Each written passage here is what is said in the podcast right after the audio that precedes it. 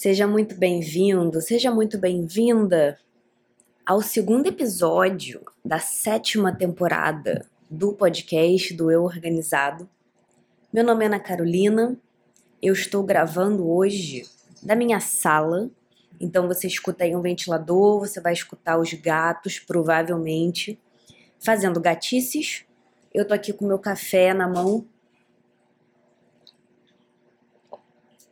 E caso você esteja ouvindo esse episódio no dia do lançamento, você vai perceber que ele foi pro ar atrasado. Eu quero enfatizar que eu gosto muito de trazer esses conteúdos para você, de poder me inserir na sua rotina. Eu gosto muito de te convidar a pensar na organização da forma mais cadenciada, mais rítmica e mais ordenada possível para mim, mas nem sempre eu consigo, porque a realidade é que nem sempre a gente consegue fazer tudo dentro do que a gente planejou. Não existe organização suficiente, né, digamos assim, que vá trazer o controle que a própria vida não nos dá. Esse barulho que você está ouvindo são os gatos no fundo. Eu geralmente me fecho lá no escritório para poder gravar, mas eu queria um cenário diferente hoje, então você vai ouvir os barulhos da minha casa. A gente vai falar hoje aqui, eu e você, né? Eu e vocês, porque não tem ninguém aqui perto de mim, mas eu imagino a gente numa mesa, numa roda, né, numa sala grande com uma roda de cadeira ou numa mesa de bar gigantesca. É isso que eu imagino. Eu quero falar com você hoje sobre aonde guardar as ideias antes de você ter toda uma organização atualizada, né, e totalmente ordenada. Eu quero falar com você hoje sobre a maior sacada, a maior lição, o maior diamante que eu tirei do livro Building a Second Brain. Até a presente data, esse livro não tem tradução, mas eu vou deixar aqui na descrição do episódio o link afiliado para Amazon eu divulgo de vez em quando o meu link afiliado da Amazon, porque é uma forma gratuita de você apoiar o meu trabalho através de uma corporação filha da puta que não merece o meu apoio.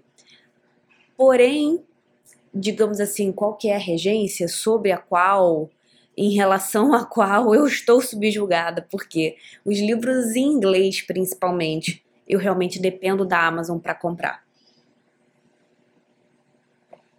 Eu não gosto, mas ao mesmo tempo eu gosto porque eu ganho uma comissão.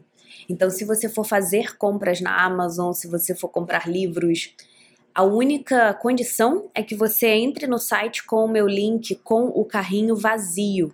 Porque se você já tiver adicionado qualquer item no seu carrinho da Amazon, ele não vai computar a comissão para mim. Então você precisa estar tá com o carrinho vazio, clicar no meu link e qualquer compra que você fizer com o meu link vai me dar uma graninha de afiliado. É legal cair essa graninha de vez em quando, então é por isso que eu divulgo. Mas principalmente eu quero que você saiba da maravilha que esse livro fez na minha vida. Como eu disse, não tem tradução, mas a tradução desse título, livremente aqui fazendo para você, seria Construindo um Segundo Cérebro. O nome do autor pode até te enganar, porque o nome do autor desse livro é Tiago Forte. Eu vou colocar aqui na descrição também o link para o site dele, porque o site dele é todo em inglês, então você tem que saber ler inglês. Mas ele tem muitos recursos interessantes. Inclusive, tem uma página no site dele que tem um teste. Esse teste te ajuda a entender que tipo de organizador você é. Você escuta a moto lá na rua também. Aqui é muito vida real, gente. Vamos dar um segundo de silêncio para a moto ir embora. Você descobre o tipo de organizador que você é com esse teste. Então, aqui na descrição vai ter o link afiliado para você comprar e ver o livro Building a Second Brain. Vai ter o link do site do autor, Tiago Forte, vai ter o link desse teste. Tudo em inglês. No meu curso Travessia, mudou de nome, para quem não estava esperando, depois eu falo mais sobre isso. eu criei um novo módulo só para poder falar sobre o segundo cérebro. Mas eu quero trazer um pouco dessa chama, hum, desse hum, desse que gostoso para você aqui para te incentivar a ler esse livro. Se o meu trabalho não fosse com organização, ele certamente seria com livros. Eu acho que você já mais do que sacou isso a essa altura. Eu vou te contar nesse episódio essa grande coisa que eu aprendi. E eu quero também te compartilhar uma teoria que eu construí a partir dessa grande sacada, conectando tudo com um comentário que eu vi de uma pessoa que não é conhecido, conhecida minha, tava só assim no lugar onde eu tava, eu ouvi por alto, por alto esse comentário, eu quero unir esse comentário com essa minha teoria em construção, com a grande sacada que eu aprendi desse livro esse é um episódio muito bom para você que está começando a tatear a organização e mesmo que você já seja aluno, aluna minha, tem muitas alunas minhas que escutam o podcast. Algumas delas até compartilharam recentemente que elas sentem que esses episódios eles são complementares às aulas, é para todo mundo. Deixa eu começar. A grande sacada já começando com o pé na porta que eu aprendi com esse livro do Segundo Cérebro, vou chamar ele assim para diminuir um pouco o título, é a seguinte: dois pontos. Pausa dramática. Tudo fica mais fácil quando você sabe aonde guardar as ideias. O livro do Segundo Cérebro, de verdade, foi o livro mais revolucionário de organização que eu li desde o GTD. Desde quando, no auge dos meus 15 anos, gente, daqui a pouco faz 20 anos desde que eu conheci o GTD. Esse ano eu vou fazer 33 anos, em 2023, então tô chegando nos 35. Desde que eu li o GTD com 15 anos, desde dessa época, eu nunca tinha lido um livro tão brilhante em relação à organização assim. Alô, editoras, pelo amor de Deus, gente, você que tem uma conexão, você que trabalha em editora, você precisa lançar a tradução do segundo cérebro. Você precisa comprar esses direitos. Eu faço a divulgação gratuita desse livro para você. De verdade. Esse é um livro revolucionário, ele é muito simples. O método do segundo cérebro me abriu muito a cabeça. Eu não vou entrar aqui profundamente porque, enfim, eu para gravar as aulas para o curso, eu já precisei recortar muito para tentar simplificar, não vai dar. É só uma provocação aqui para você. Mas o livro do segundo cérebro, ele conta, resumidamente, o método para de organização. O método para significa projetos, áreas, recursos e arquivo. Então, o Tiago Forte sugere que você organize todos os seus ambientes virtuais, porque ele é um livro de organização digital, é importante enfatizar isso. Ele é um livro sobre método e sistema de organização. Se você conhece o meu método de organização, Ana Carolina, que eu costumo dizer que é a tríade, você vai entender o que é sistema, o que é método. E o Tiago sugere que você organize tudo de acordo com esses quatro, essas quatro categorias: projetos, áreas, recursos e arquivo. Eu demorei uns sete ou nove meses para ler. Foi o segundo livro que eu li em 2022, aos 45 do segundo tempo, naquela semana perdida entre Natal e Ano Novo. Eu comecei 2022 lendo um livro de poesia em janeiro e aí eu terminei o segundo cérebro antes do fim do ano. Mas eu levei muito tempo lendo esse livro porque ele é muito rico e ele é muito fácil. Se você tá aí como uma ou um dos renegados do GTD, uma pessoa que não gostou do GTD, que não entendeu, achou coisa demais, sabe? Pesado demais. Vale muito a pena você pegar, reconstruir a sua motivação para ler o segundo cérebro em inglês. Mesmo que você esteja ainda aprendendo inglês, vale muito a pena aprender inglês com o segundo cérebro. E vale muito a pena você ler esse livro super devagar.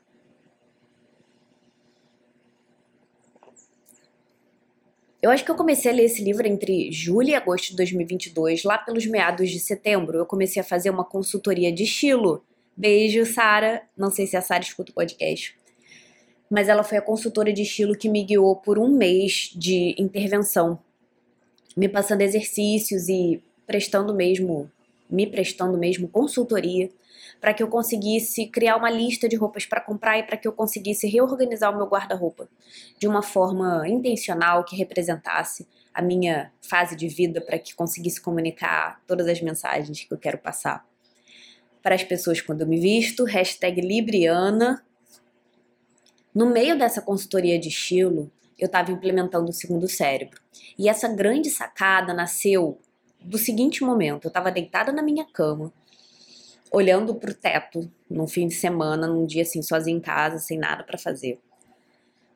E aí eu pensei, cara, eu acho que eu preciso andar com o meu projeto do guarda-roupa. Eu estava implementando esse método para do Tiago Forte. Esse método se baseia, como eu disse, em projetos, áreas, recursos e arquivos. E para resumir, o Tiago diz que a gente tem que ter uma pasta para cada uma dessas coisas dentro do nosso computador, em qualquer ambiente virtual que a gente ocupe. A sacada que eu tive foi: eu lembrei das minhas pastas do computador. Eu lembrei que eu tinha uma pasta escrita consultoria de estilo. E aí, na cama, eu pensei assim, cara, o que, será que eu posso fazer para andar com um projeto do meu guarda-roupa? Projeto do guarda-roupa que é sinônimo da consultoria de estilo, porque eu estava fazendo a consultoria para reorganizar e renovar o meu guarda-roupa. Eu estava fora do computador, gente. Eu não estava assim debruçada no computador, trabalhando, estrategizando, criando projetos e tarefas. Eu estava, sabe, na minha vida pessoal, 100% Ana. E me veio na cabeça a imagem da pasta desse projeto tudo fica muito mais fácil quando você sabe aonde guardar as ideias. Na hora H, na hora H mesmo, na vida, na vida vivida, quando você está vivendo, gerenciando mil demandas e você quer fazer as coisas que você quer fazer, eu estou falando aqui principalmente de coisas que a gente quer fazer, eu sei que a gente tem que gerenciar muitas obrigações, mas a gente se organiza, né, idealmente, para que a gente possa viver não só de demandas obrigatórias, né? E sim também daquilo que a gente gosta e quer fazer com o tempo, com o dinheiro tão suado que a gente ganha. Na hora H, você só precisa direcionar a coisa certa para o lugar certo. É necessário você ter tempo para você criar esses espaços.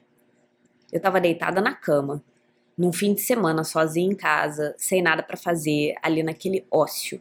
Eu não estava trabalhando.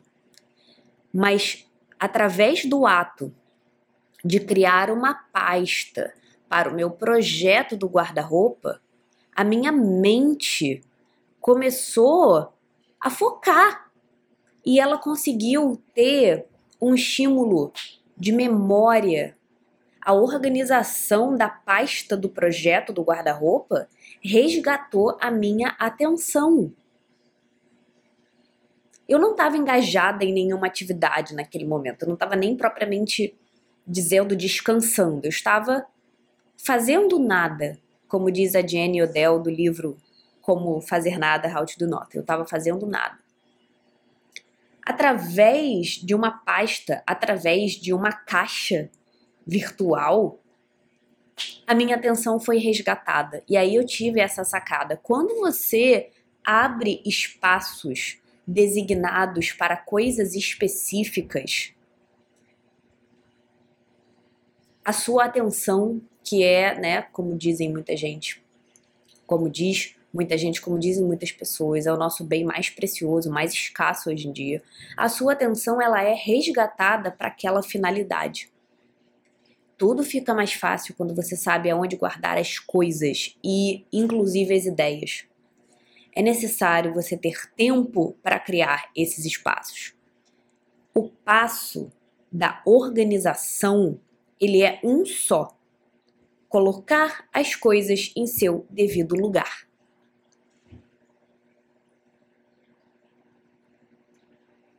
O GTD ele diz que existem cinco hábitos para uma vida organizada e o hábito da organização, a organização propriamente dita técnica, metódica, simples, é pegar uma coisa e colocar no lugar em que ela pertence. Quando você vai criando tempo para abrir essas pastas, essas caixas, esses lugares cheios de nada, o seu cérebro, a sua atenção, ela vai sendo direcionada para aquele lugar. É necessário a gente orientar, direcionar a nossa energia, a nossa atenção para onde a gente quer. É muito mais fácil falar do que dizer, mas a organização ajuda nisso. Essa pasta do meu projeto que já acabou do guarda-roupa, ela estava inclusive vazia. Você cria essas pastas no computador ou essas caixas, né? Porque eu estou dando aqui um exemplo de organização física. Você pega uma caixa e você coloca lá o nome do projeto, tal coisa. E você deixa a caixa vazia ali. Você abre uma pasta no seu desktop com projeto tal coisa são lugares abertos, esperando receber informações. Seja no físico, seja no digital, você precisa orientar a sua energia para aquilo que você quer que aconteça. Vou pegar o exemplo da Dani, não sei se você está ouvindo esse episódio. Dani, Dani é uma aluna da turma 4 do meu curso. Ela está escrevendo um livro e ela é muito física, né? Ela é muito do mundo físico. Tudo dela é papel, livro, caderno. Ela não tem muitas coisas no digital. Ela gosta de se organizar fisicamente, com coisas físicas. A Dani podia pegar uma caixa, botar o nome, tipo, projeto escrever o livro, o livro tal, escrever o meu livro. E é uma caixa vazia para ela colocar as coisas ali dentro. Tudo fica mais fácil quando você sabe aonde guardar as ideias. Eu quero pegar esse gancho dessa minha grande sacada e conectar com esse comentário que eu ouvi ano passado e com uma teoria que eu comecei a construir agora enquanto eu fazia o roteiro desse episódio.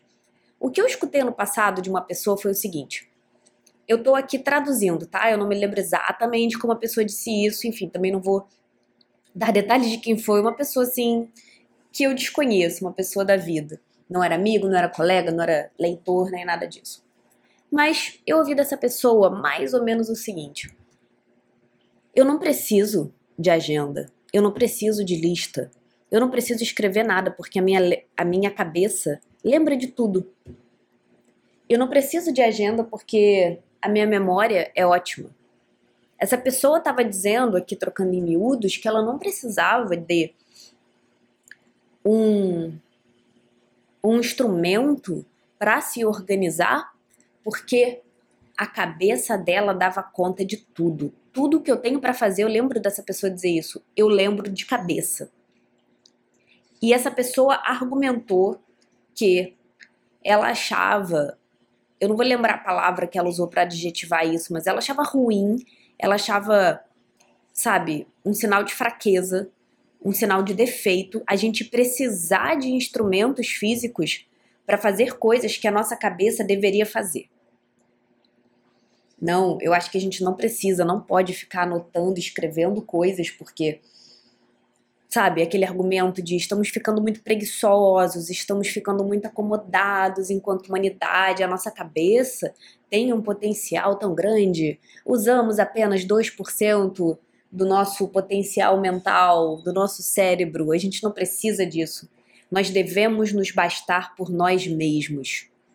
Olha, aqui entre eu e você, eu assim, eu segurei e internalizei compartimentalizei para poder falar isso de outro em outro momento, de outra forma aqui com você, que é em quem eu confio, né? Eu e você estamos em casa. Mas aquilo ali me fez, cara, o cu da bunda caiu. Lembra? Tem um desenhozinho na internet, né, que é uma bunda e o cu caindo assim no chão. Qual que é o meu argumento? A organização inclusive para fazer uma conexão com esse método do segundo cérebro, com o método para, a organização fisicamente, imediatamente, praticamente, visivelmente, ela é pegar uma coisa e colocar no seu lugar de destino. O que o Tiago Forte sugere no segundo cérebro é: você não precisa ter uma arquitetura muito complexa para você conseguir organizar as coisas. Ana Carolina aqui te dando uma dica. Ana, eu não consigo me organizar, eu não sei qual é o primeiro passo. Eu escuto isso assim, a rodo. Todo mundo diz isso. Eu não sei como começar. Você pega um instrumento, você pega um meio e você designa aquele meio para alguma coisa. Isso vale para o digital e vale para o físico. No caso do físico, que é muito mais fácil, na minha opinião, você pega um caderno e você diz: Esse é o meu caderno, aquele caderno pequenininho que cabe na bolsa, esse é o meu caderno de tarefas. Você pega uma agendinha, né? Uma agenda com datas. Aqui é o lugar dos meus compromissos, lembretes e prazos. Você pega um caderno grande, um caderno A4, e você diz: aqui vai ser o lugar em que eu vou planejar os meus projetos e as minhas metas. Para você implementar o método do segundo cérebro do Tiago Forte, você cria uma pasta no seu computador para cada projeto ativo que você tem. Eu tenho projeto de X, de Y, de Z, de H. Isso vale para o Notion, né? Você cria uma tabela com várias linhas, cada linha é um projeto e dentro daquele projeto você coloca as informações daquele projeto. Se organizar antes de você ter toda uma arquitetura, toda uma estrutura funcionando, você não tem nada. Você precisa criar alguma coisa. Significa abrir espaços vazios para colocar informações específicas. Pensa quando você está se mudando. Se mudar é um dos processos mais cansativos do mundo. Você vem com a mudança, né? E até o jeito que você empacota a sua casa já impacta em o quão fácil ou difícil vai ser a sua mudança quando você chegar na nova casa.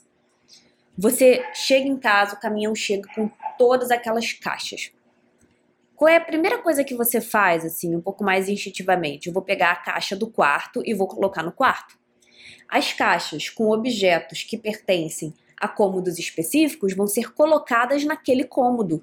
Gente, a organização digital, a organização abstrata acontece que nem a organização física. Até porque virtual não significa que não é físico. Não significa que não é real. É físico de outro jeito. É uma coisa física em outra realidade. Mas não é mentira só porque está no seu computador. Enfim, você pega uma caixa de utensílios de cozinha e você coloca. Se você não consegue colocar dentro, você coloca perto da sua cozinha. Para você começar a se organizar quando você não tem nada, você precisa de instrumentos em branco para serem a casa, para serem o lar de determinadas informações. Isso pode ser mais ou menos detalhado. O que, que o Tiago sugere no segundo cérebro? Você vai abrir uma pasta para cada projeto. Se você não é do computador, se você é do, do físico, isso pode significar um caderno para cada projeto. Ou, se isso for muito, você pega um daqueles cadernos de 12 matérias e aí eles já vêm com sessões, né? Eles vêm segmentados. Cada segmento de página é um projeto.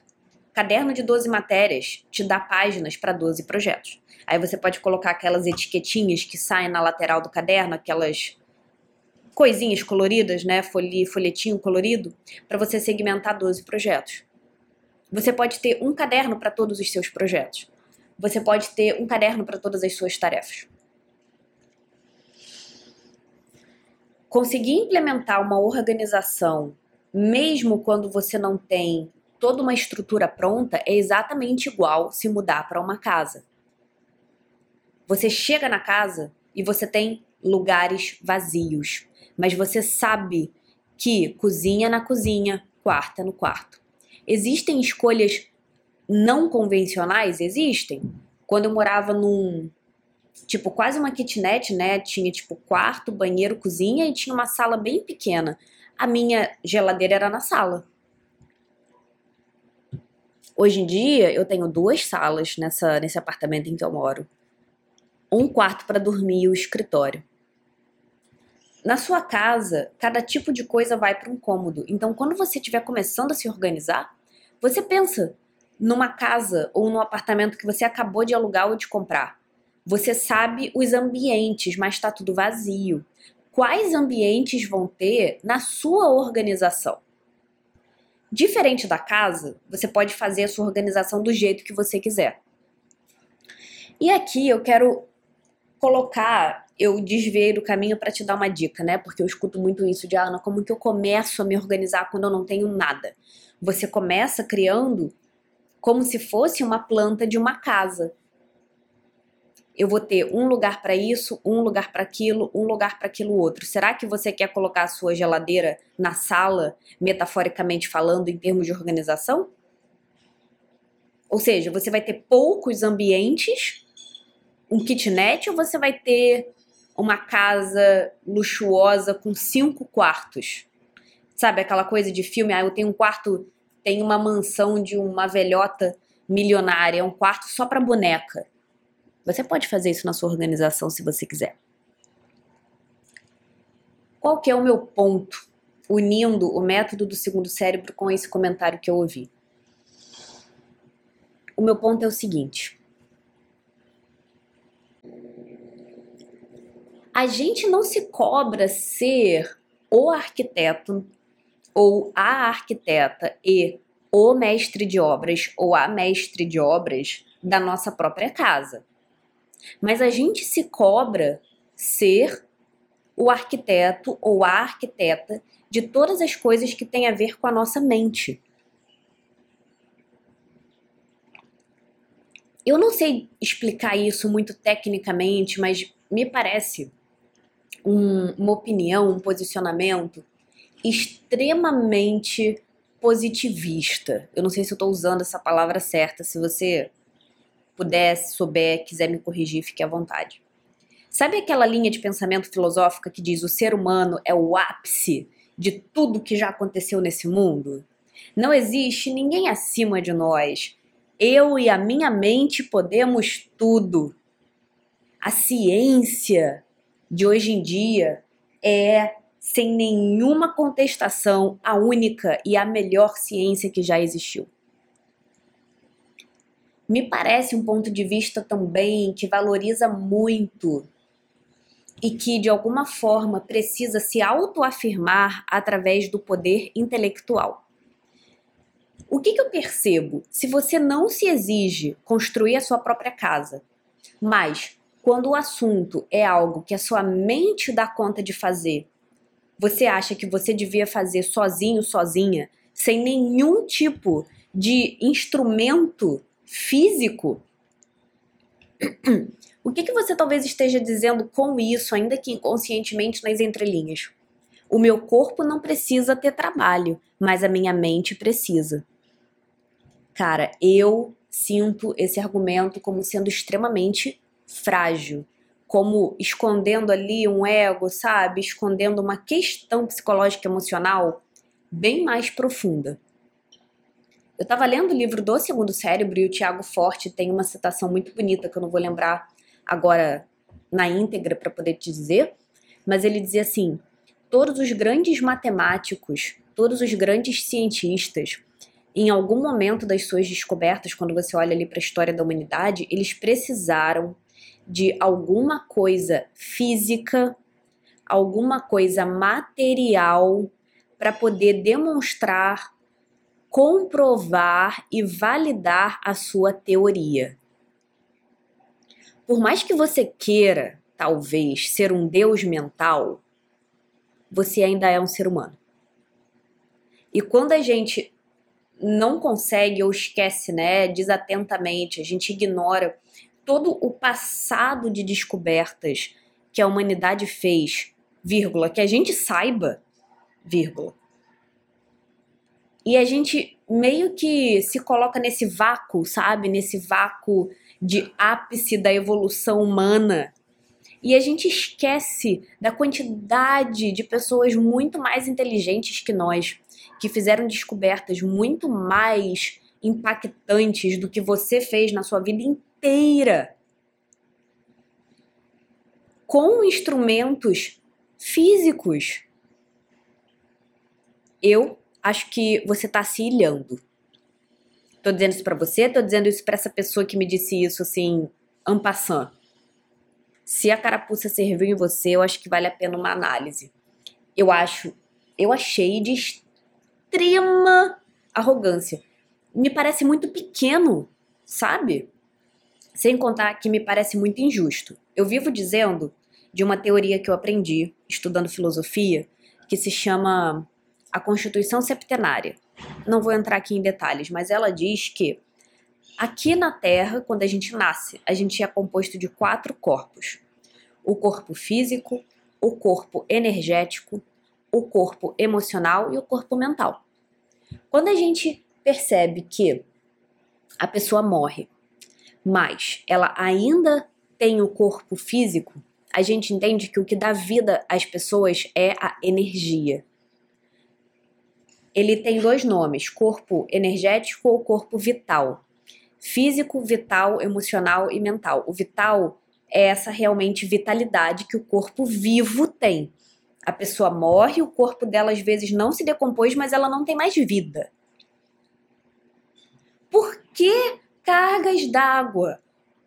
O mental precisa fazer tudo sozinho. Vamos refletir sobre isso durante essa semana, tá? Eu tô te dando aí muito muita coisa para processar mentalmente, talvez.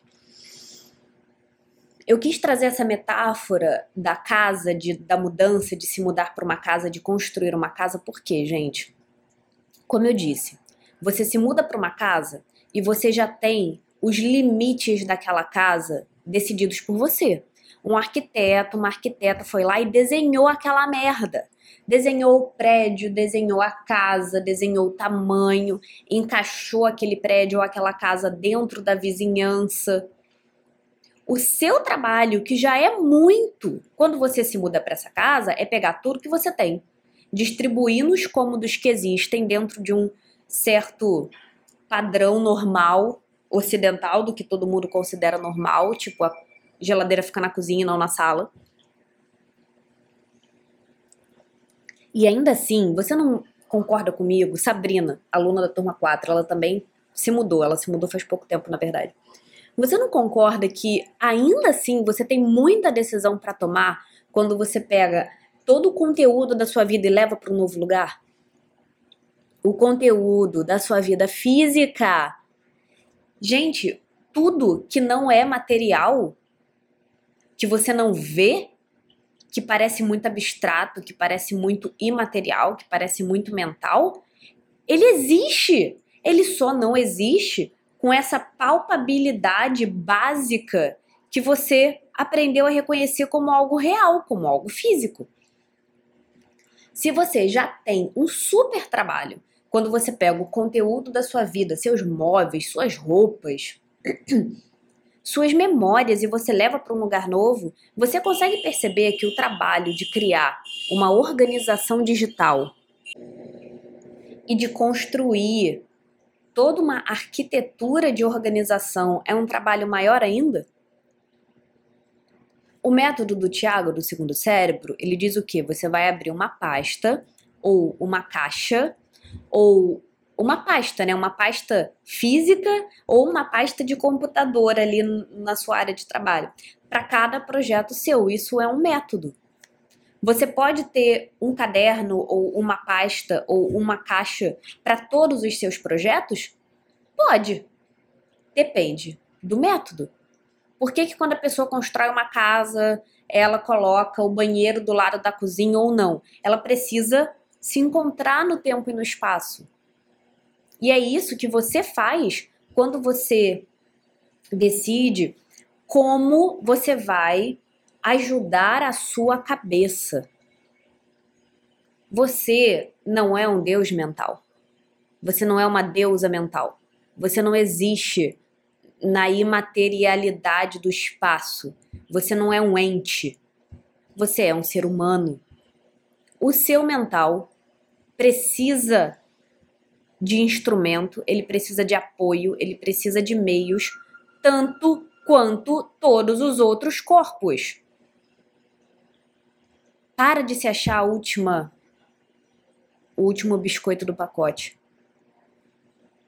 Eu acho que não só isso é muito arrogante, como isso ainda drena.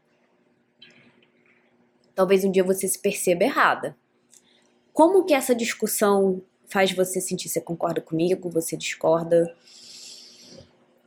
Será que eu atingi um nervo? Me conta qual foi a sua análise desse episódio que já ficou muito longo. E semana que vem a gente se encontra aqui de novo para continuar com outras discussões interessantes. Eu vejo você semana que vem. Tchau, tchau.